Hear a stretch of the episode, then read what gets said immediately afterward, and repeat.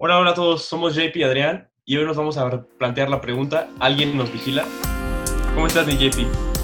Muy bien, y tú, mi querido Adrián, bienvenidos a todos a este nuevo episodio, el episodio número 5, ya vamos a la mitad de la temporada. Qué gusto, como siempre, estar aquí grabando contigo. ¿Cómo estás tú? Muy bien, todo bien, todo tranquilo. Estamos aquí a, a mediados de semanas lanzándoles este capítulo. Y oigan, antes es. que comenzar, queremos darles una noticia. A partir de la próxima semana vamos a estar subiendo capítulo los lunes para que estén al pendiente y estén checándolos. Así es, como Adrián nos platica, queremos meterle un poquito de cambios a esto, ya saben, estar en constante cambio para que sea lo mejor para ustedes. Vamos a empezar por esto de sacar los episodios cada lunes para que tengan toda la semana para poder escucharlo. También queremos introducir esta nueva forma, esta nueva dinámica de grabar para que sea un poco más relajada, un poco más tranquila para todos los que nos escuchan. Queremos introducir también esta nueva eh, técnica, esta nueva Sección. esta nueva sección de meter las noticias más interesantes, las noticias más importantes en este sector durante toda la semana para que estén al pendiente de qué fue lo que sucedió en la semana, qué cambios hubo, qué impactos tuvimos, etcétera, etcétera. Entonces, hoy quiero empezar, Adrián, como tú sabes, las elecciones de Estados Unidos, ¿qué es todo este rollo que han traído desde el martes pasado, que fueron las elecciones? Todo este rollo que traen del conteo de votos, si esto funcionó, si hubo fraude, si no. ¿Qué opinas de todo esto que pasó? Mira, creo que fue algo muy, muy reñido. Yo veo que ya Biden definitivamente es el ganador. La verdad, creo que es lo mejor para el mundo. Creo que es una, además de que es una buena persona, va a ser un buen presidente porque es una persona preparada y creo que, creo que le queda el papel y lo va a hacer bien. Esperemos.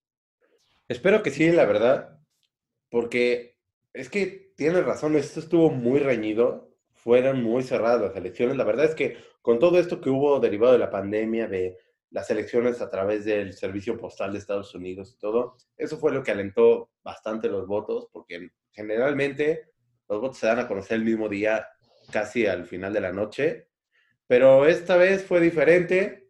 Todavía no tenemos claro si Joe Biden es el presidente oficial. Las estadísticas de los expertos apuntan que va a ser nuestro, va a ser el nuevo presidente de Estados Unidos, pero bueno, oficialmente no ha sido reconocido. Sin embargo, pues creo que va a ser lo mejor para el mundo. Y bueno, me voy con la segunda noticia de esta semana. De hecho, este es de hoy, hoy 9 de noviembre del 2020, y creo que es lo más alentador. El laboratorio Pfizer asegura que su vacuna es 90% segura. Esto, su vacuna contra el COVID, claramente.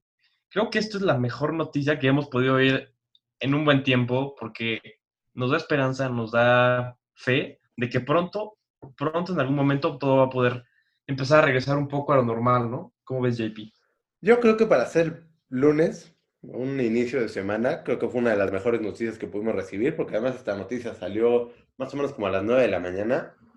La verdad es que gran avance en la vacuna. Creo que hemos llegado a niveles impresionantes en cómo hemos logrado desarrollar algo que es tan complejo en tan poco tiempo. Esperemos que esto beneficie a muchos países y sea pronto. Pero bueno, vamos a arrancarnos con el podcast del día de hoy, que es esta pregunta que tenemos planteada. Los temas de los que les vamos a platicar es la importancia de la, se- de la seguridad en el Internet. ¿Qué tan importante es andar con cuidado en el Internet? El Internet hoy en día es tan grande que necesitamos andar con mucha cautela, con mucho cuidado, porque si no podemos tener problemas que gente que quiera hacer mal te puede meter en problemas, se puede traer muchas situaciones que no, que no son favorables para el usuario. También les vamos a platicar un poquito de cómo ha evolucionado la ciberseguridad a lo largo del tiempo. La ciberseguridad tiene una historia que ahorita les vamos a platicar un poquito más de eso. Pero bueno, como todo en esta vida ha tenido su constante evolución. Y también explicarles un poquito para los que no saben qué es la ciberseguridad, cómo es que este sector de la seguridad es tan importante hoy por hoy. Y bueno, mi querido Adrián, no sé si quieras darle comienzo a los temas de hoy. Claro que sí, mi JP. Mira, para empezar hay que definir la ciberseguridad, ¿no? La ciberseguridad se define como aquello que, aquello que nos protege, como lo dice el nombre, en el Internet. Es el estado de estar protegido contra criminales o asociaciones no autorizadas que tienen acceso a nuestra información y se, además aplicar todas las medidas necesarias como para protegernos, para estar resguardados y para mantener nuestra integridad, porque al final, como dices JP, toda nuestra información ya está en línea. Claro, y ese es un tema que no mucha gente piensa, que no mucha gente toma en cuenta, pero también la seguridad, la ciberseguridad tiene varias capas de protección. Son capas que nosotros no nos damos cuenta el día al día, pero finalmente es lo que hace que podamos navegar por Internet de manera más segura que si no lo hubiera. ¿A qué me refiero con esto? Son estas capas que van a través de las computadoras, las redes, los programas, la información digital, todo lo que está en este medio. Y en una organización, por ejemplo, o en una empresa, las personas, los procesos que se hacen y todo el uso bueno que se le da a esta tecnología es lo que se complementa para que el uno al otro pueda defenderse de manera efectiva contra los famosos ciberataques. Claro, claro, porque, ¿sabes? El Internet es, es positivo, porque nos ayuda a comunicarnos, nos ayuda a estar en contacto, nos ayuda a innovar, a crear, a crecer como personas. Pero también tienes, tiene ahí sus ciertos riesgos, ¿no? Tiene, tiene ese riesgo de que existe gente que, como todo, la vida, no hace buen uso de esto y al contrario, estaba buscando cómo sacar ventaja, cómo sacar provecho y pues se ha vuelto una herramienta el Internet para los famosos hackers. Exactamente, y mira, vámonos un poquito más a la historia de la ciberseguridad, cómo es que este proyecto de investigación, que fue la causa de por qué todo esto empezó, un hombre llamado Bob Thomas se dio cuenta que era posible que un programa de computadora o un programa en la red se pudiera mover a través de la red, precisamente. Entonces, este cuate empieza su programa de investigación para ver qué tan lejos podía llegar este programa. Y ahí es cuando se dan cuenta lo fácil que era poder relacionarte o meterte a las redes de los demás sin que ellos se dieran cuenta o simplemente poder agarrar algo, un archivo, un archivo generalmente, y poder meterlo en la red de alguien más.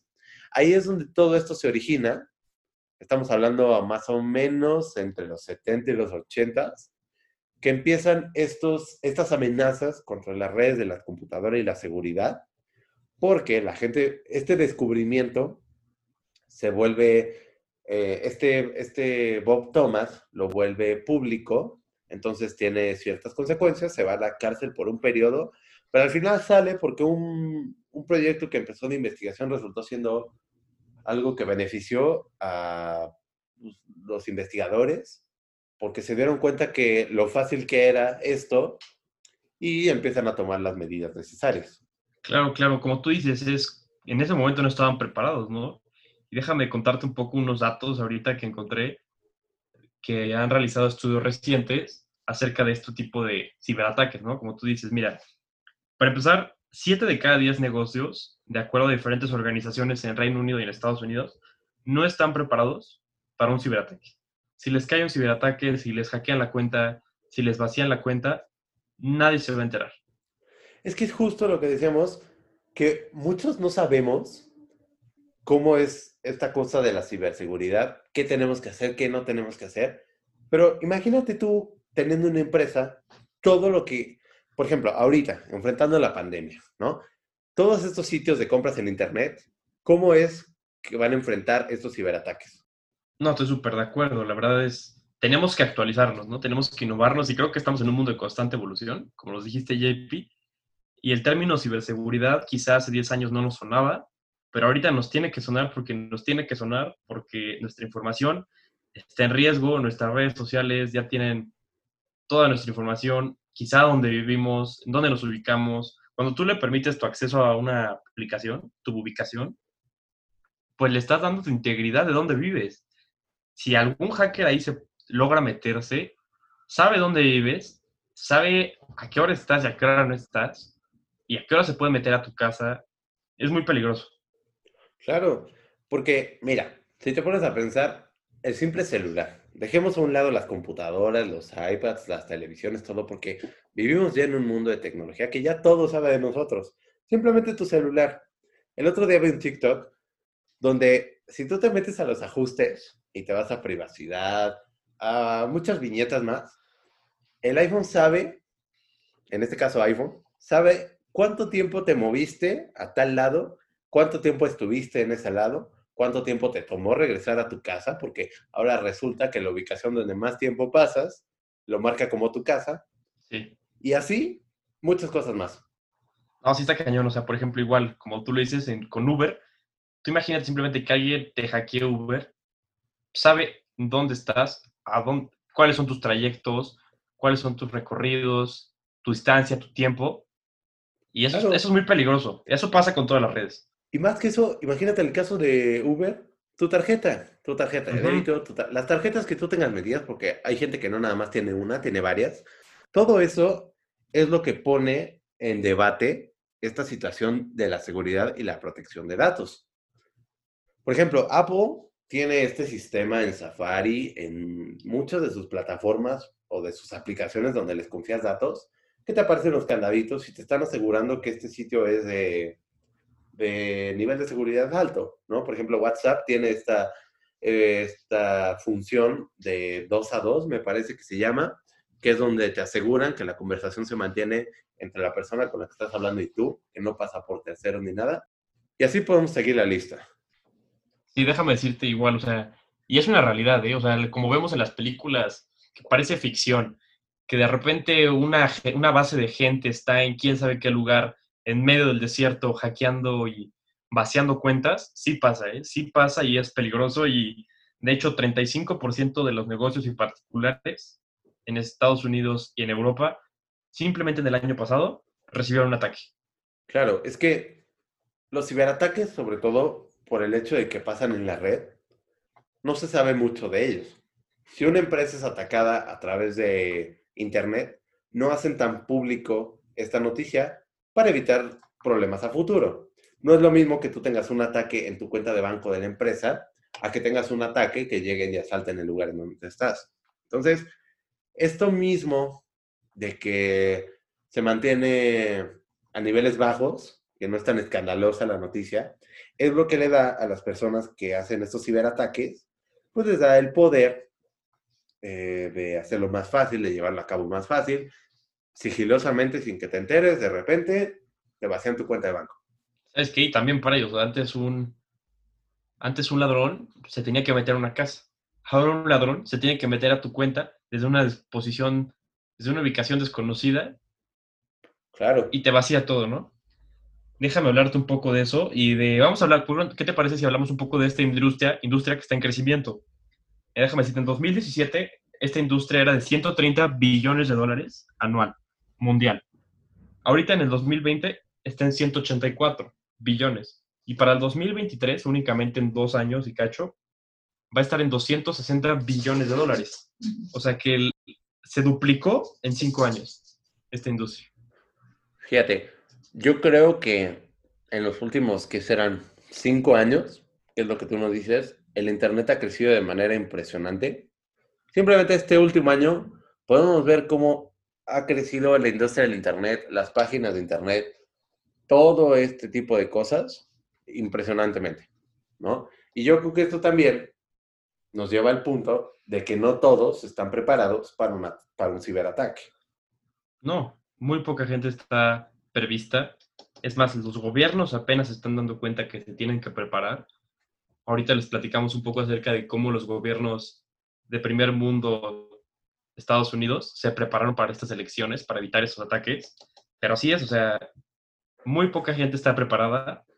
La gente se está empezando a dar cuenta que tiene que prepararse, pero de aquí a que la gente esté preparada, falta un cierto tiempo. Claro. Y mira, todo esto lleva un proceso. Las empresas necesitan tener un marco, necesitan tener un rango de cómo poder lidiar y cómo combatir los ciberataques. Necesitan saber realmente de dónde se origina, porque hay muchas veces, si no es que la mayoría, que el ataque se dan cuenta que sucedió hasta que hubo algún efecto negativo. Pero no Sí. se dan cuenta si esto pudo ser una amenaza, si esto pudo ser un correo fraudulento.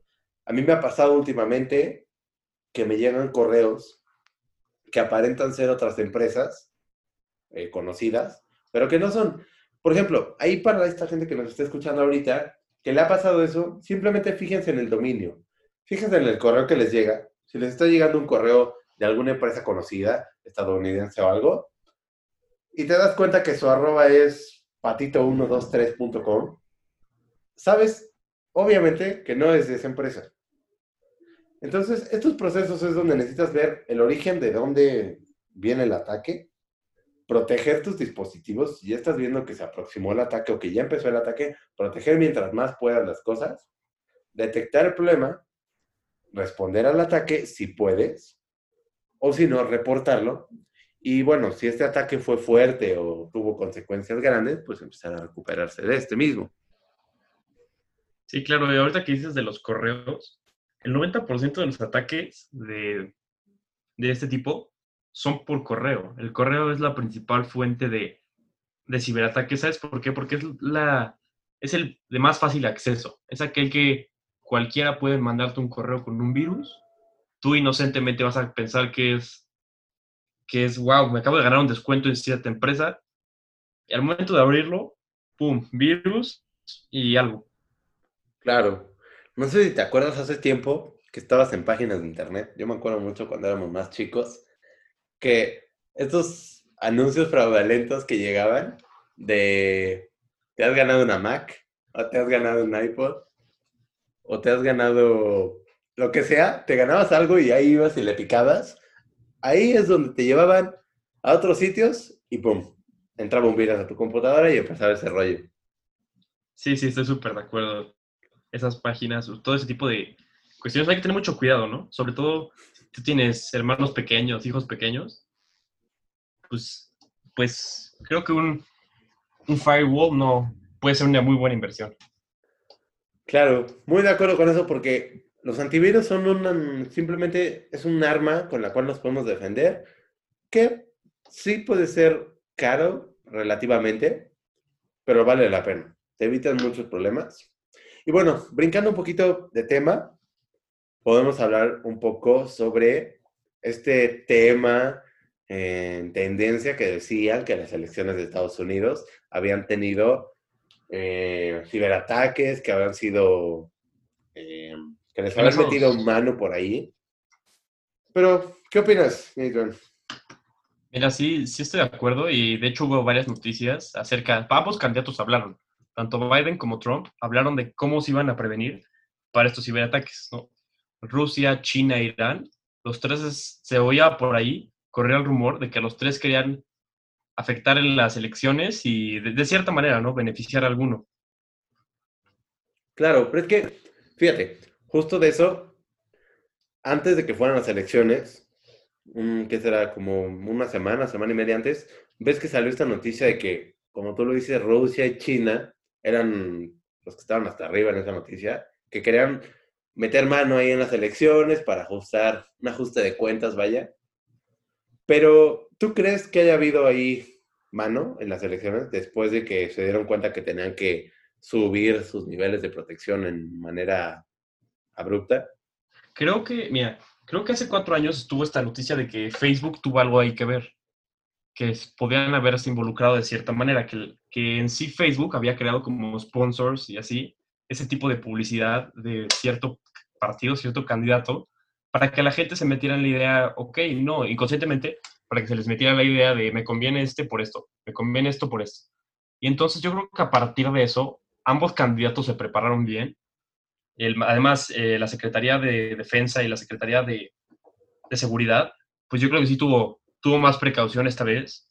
Y no, la verdad no creo que, que se haya presentado este tipo de situaciones. Yo estoy en el mismo punto que tú, sobre todo porque surge esta cosa de que mucha gente no conoce bien cómo es el sistema electoral y yo me incluyo dentro de ellos, pero sí intento buscarlo un poquito.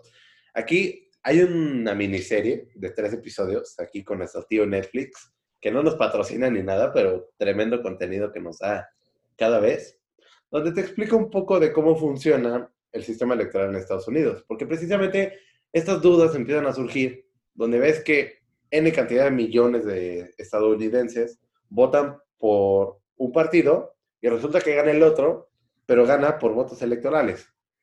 Surge también este rollo de que dicen que el voto de la población en general no cuenta. En fin, es muy extenso el tema del sistema electoral de Estados Unidos, no nos vamos a meter mucho en eso, pero bueno, yo también soy de tu equipo, que no creo que haya habido mano negra en las elecciones de este año, por lo menos, porque estuvieron preparados. Entonces, creo Ah, que sí. eso Ajá. salvó las cosas. ¿Sabes? Te cuento, ahorita cambiando un poco de tema, ¿sabes en qué se ha habido mano negra? En los fraudes financieros personales. Estos durante la pandemia han incrementado en un 70%. Es que es impresionante. Creo que te robé la palabra de impresionante. Sí, sí, pero Que, acuerdo. Pues, ¿cuántas cosas pedimos en línea? Desde el súper hasta artículos de belleza para tu casa, lo que tú quieras. Y a veces son páginas que por, vamos a llamarlo rutina, ya estamos acostumbrados a meter la tarjeta en internet. Pero precisamente relacionando la ciberseguridad, son empresas que no están listas para un ciberataque. Y ahí es donde empieza este rollo de te roban tus datos de tu tarjeta, te empiezan a sacar dinero. La gente que mete tarjetas de crédito a veces le llegan cargos impresionantes porque el límite le da.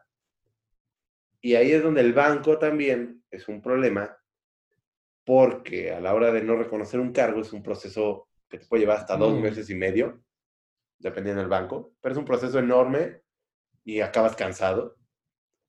Y a veces ni recuperas tu dinero. no, creo que sí, como tú dices, lo mejor es estar prevenidos, estar atentos y siempre donde tú metas tu información, asegurarte que es una página oficial, es un negocio oficial y cómo te respaldan. Más que nada, cómo te van a respaldar, cómo te va a respaldar el banco, la empresa ante un ciberataque, ¿no? Claro. Mira, aquí como dato curioso, para esta gente que dice, oye, pues cómo me doy cuenta en dónde estoy comprando qué, hasta abajo de las páginas donde puedes hacer compras en internet, puedes ver que tienen ciertos certificados de seguridad. Independientemente de eso, eh, cuando a ti te hablan, ya no pasa esto que te hablan para pedirte datos de tu tarjeta. Sin embargo, Eh, no.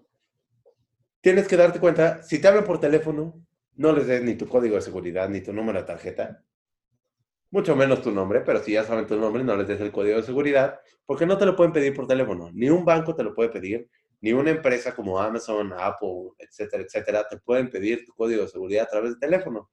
Si tú haces eso creyendo que es de este tipo de empresas, lo único que haces es darle acceso a tu tarjeta. Lo mismo pasa con el NIP.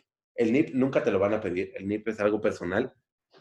Entonces, si esto te lo piden, les estás dando acceso completo y el banco no se hace responsable. Sí, pero, ajá, como tú nos dices, JP, eso de la, por ejemplo, eso, eso hablando de llamadas, pero sí pide, como tú dices, checar qué verificaciones de seguridad tiene, ¿no? Claro, checar qué está pasando, checar en qué página estoy comprando y con eso, por lo menos como usuarios básicos o como usuarios no profesionales, según Google nos nombra, no tienes problema. Y bueno, brincando un poquito, pasando a la siguiente sección, quiero tocar un poquito el tema de ingeniería en, ciber- en ciberseguridad. Esta ingeniería en ciberseguridad nos las vienen presentando en el último año. No es una carrera que tenga mucho tiempo. Como la palabra lo dice, es un profesional que está listo para monitorear la ciberseguridad. ¿Qué hace esta persona? Pues diseña, implementa y monitorea planes para mejorar la seguridad y la vulnerabilidad que hay en los sistemas de información. Esto, la verdad, a mí me parece muy interesante, esta ingeniería en ciberseguridad. Eh, no es una carrera que considere estudiar ni mucho menos, pero creo que a partir de esta era le espera un futuro grande porque creo que independientemente de los servicios de seguridad que tengamos físicos, ya la, la ciberseguridad ya es muy importante. Es que sí, aparte de esa de ciberseguridad, también hay otras que se llaman de seguridad de datos, de sistemas de información tecnológica. Todo este tipo de, de, pre- de preparación de, acerca de datos, acerca de, del futuro y de la seguridad en línea, están en crecimiento. Simplemente para 2025 se calcula que haya 65 mil millones de dispositivos. Deja tú, o sea, estos incluyen computadoras, celulares, televisiones, dispositivos de comunicación, 65 mil millones, o sea, es decir, casi ocho veces más la población, ocho dispositivos por cada persona. Se me hace un exceso, pero a la vez un, es un muy buen indicio de dónde vamos, ¿no? Claro, son buenas cifras para saber qué hacer, para saber qué tenemos que hacer en los próximos años para que no haya un verdadero desastre en este sector. Y con todas las nuevas tecnologías que nos introducen día a día, pues tenemos que estar conscientes de eso. Y bueno, de los últimos temas del episodio de hoy, podemos hablar de cómo la inteligencia artificial se relaciona con la ciberseguridad. ¿Qué te parece? Yo cada, cada día lo veo más presente, ¿no? Cada día creo que nos estamos acercando más a una Matrix. Cada día nos estamos acercando a, a que la inteligencia artificial está presente en nuestra vida. Quizá no lo vemos como nos lo esperábamos, esperábamos antes de que un robot conviviendo con nosotros cara que pasen unos años, claro que sí, pero sobre todo la inteligencia artificial, lo que es Siri, Alexa, este tipo de, de programas, ya son inteligencia artificial que reconocen nuestra voz y reconocen lo que le estamos pidiendo. Entonces, sí, sí va muy de la mano relacionado. Completamente de acuerdo que están relacionados y sobre todo lo que nos espera que la inteligencia artificial, o sea, se está volviendo ya nuestro compañero de vida, porque es más sencillo decirle a Google que prenda la luz de tu recámara, a que prenda la cocina. Lo digo que es más fácil porque es, es la diferencia entre prender una lámpara y no, pero bueno, podemos irnos muy extensos. No, pero, pero hay programas muy complejos. Exacto. Y además de eso, ¿qué podemos decir de la tecnología médica? De todos estos dispositivos que a lo mejor tenemos adentro de nosotros, esta tendencia que va pues, para arriba completamente de los dispositivos que nos pueden poner para mejorar nuestra salud. Déjame platicarte una historia de eso que me mencionas. Hace poco salió un reporte en World Economic Forum de una chava que de hecho es ingeniera en ingeniería y estudió ingeniería en sistemas y ella, ella tenía razón, tenía una, le tuvieron que poner un marcapasos y este marcapasos e, era muy innovador porque ya traía ciertos conteos, regulaciones, ya era completamente, se ajustaba de acuerdo a lo que su cuerpo necesitaba, ¿no? Y entonces un día de repente esta chava decidió ponerse a experimentar con su marcapasos. Dijo, ¿qué tan fácil es que alguien se pueda meter ahí marcapasos? Se puso a programar un código y se dio cuenta que con un simple código alguien podía hackear su marcapasos y terminar con su vida. Entonces ya no, ya no es solo una cosa de nuestra información de datos, sino también una cosa de vidas. O sea, hemos llegado a poner nuestras propias vidas en peligro sin darnos cuenta. Claro, claro.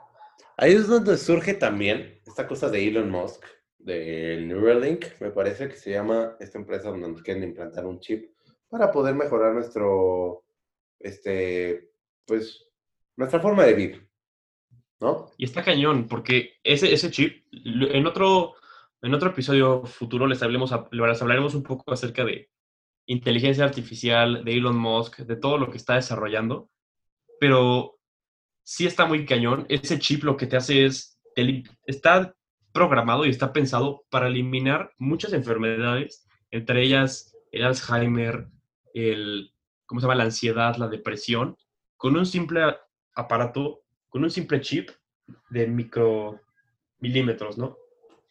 Toda la razón. Y bueno, pues, qué mejor manera de cerrar este podcast, la verdad. Tremendas eh, noticias que nos diste ahorita para cerrarlo. Esto verdaderamente es algo que, pues sí, es una novedad, pero tenemos que estar muy conscientes de que vamos a poner nuestras vidas en riesgo. Tiene que haber mucho estudio, mucha preparación y mucha investigación detrás. Entonces, pues, como siempre, nuestras predicciones clásicas de todos los episodios. Mi querido Adrián. Pues mira, yo tengo una predicción y es que estas, estas empresas van a ir en tendencia, tienden a crecer, van a seguir creciendo, los ciberataques no van a detenerse, van a seguir, van a, van a continuar expandiéndose y cada vez más peligrosos, lo vemos con el caso de esta chava, con el caso de Elon Musk, cada vez vamos a ser más vulnerables. Entonces, sí hay que estar preparados y por esto creo que va, va a crecer. Pues sí, La verdad es que ese sector en específico es algo que va a estar en una evolución eh, rápida en los próximos años, sobre todo porque pues, la pandemia en cuestiones médicas nos ha dado muchas enseñanzas, entonces es algo que se va a empezar a desarrollar de manera muy acelerada. También yo creo que por lo mientras hay que considerar tres sectores que son creo que los más importantes para protegernos y para estar al pendiente, que son las computadoras, los dispositivos inteligentes y los routers, las redes y la nube en específico, ¿no? Yo creo que eso es algo que tenemos que estar muy conscientes. Los invito a todos los que nos escuchan que le echen una leída a lo que, los riesgos que implica no estar protegidos, no estar al tanto de lo que buscamos, de lo que hacemos, etcétera, en el Internet. Entonces, mis predicciones, yo creo que esto es algo que eh, vamos a estar viendo conforme pasen los años, conforme pasen los meses. Es algo que nos puede sorprender en cualquier momento, así como hay noticias tan eh, impresionantes que vemos de repente, podemos ver en ciberseguridad que hay avances drásticos, porque son planeaciones que se hacen y de repente sale la noticia y es un impacto a nivel mundial. Pues bueno, JP, ya para cerrar, me gustaría contestarles a todos la pregunta que nos planteamos al principio. ¿Alguien nos está vigilando? Puede que sí, puede que no. Esa es la maña de la ciberseguridad. El único consejo que yo creo que estás de acuerdo conmigo, JP, que les podemos dar a todos es cuídense, protéjanse y estemos preparados, estemos atentos, ¿no? Porque nunca sabemos si nos ven o no. Exacto. Claro. Pues qué mejor manera de cerrarlo, Miguel. La verdad esperamos que les haya gustado esta nueva técnica, esta nueva, pues, dinámica para grabar este episodio número 5. Les tengo la gran noticia que Adrián no vas a dejar mentir, estaba emocionado de contarles. Ya, ya no tenemos problemas con Apple Music. Ya nos pueden escuchar en Apple Music, en Spotify, en Google Podcast, etcétera, etcétera, etcétera. Nos pueden seguir en Twitter como arroba futuro de manana y en Instagram arroba el futuro del manana. Déjenos sus comentarios, déjenos su feed si les gustó esta nueva dinámica de grabar, qué temas les gustaría que habláramos, este, en fin. ¿Algo más que decir, mi querida Adrián? Pues nada, muchas gracias a quienes llegaron hasta acá por oírnos, por dedicarnos un cachito de su tiempo. Esperemos les guste y pues aquí estaremos al tanto mientras, ¿no, JP? Claro que sí, cuídense mucho. Nos vemos la próxima semana con otro tema relevante e importante. Espero que estén muy bien. Un abrazo, querida Adrián. Nos vemos, JP. Gracias a todos. En este episodio. Bye, bye.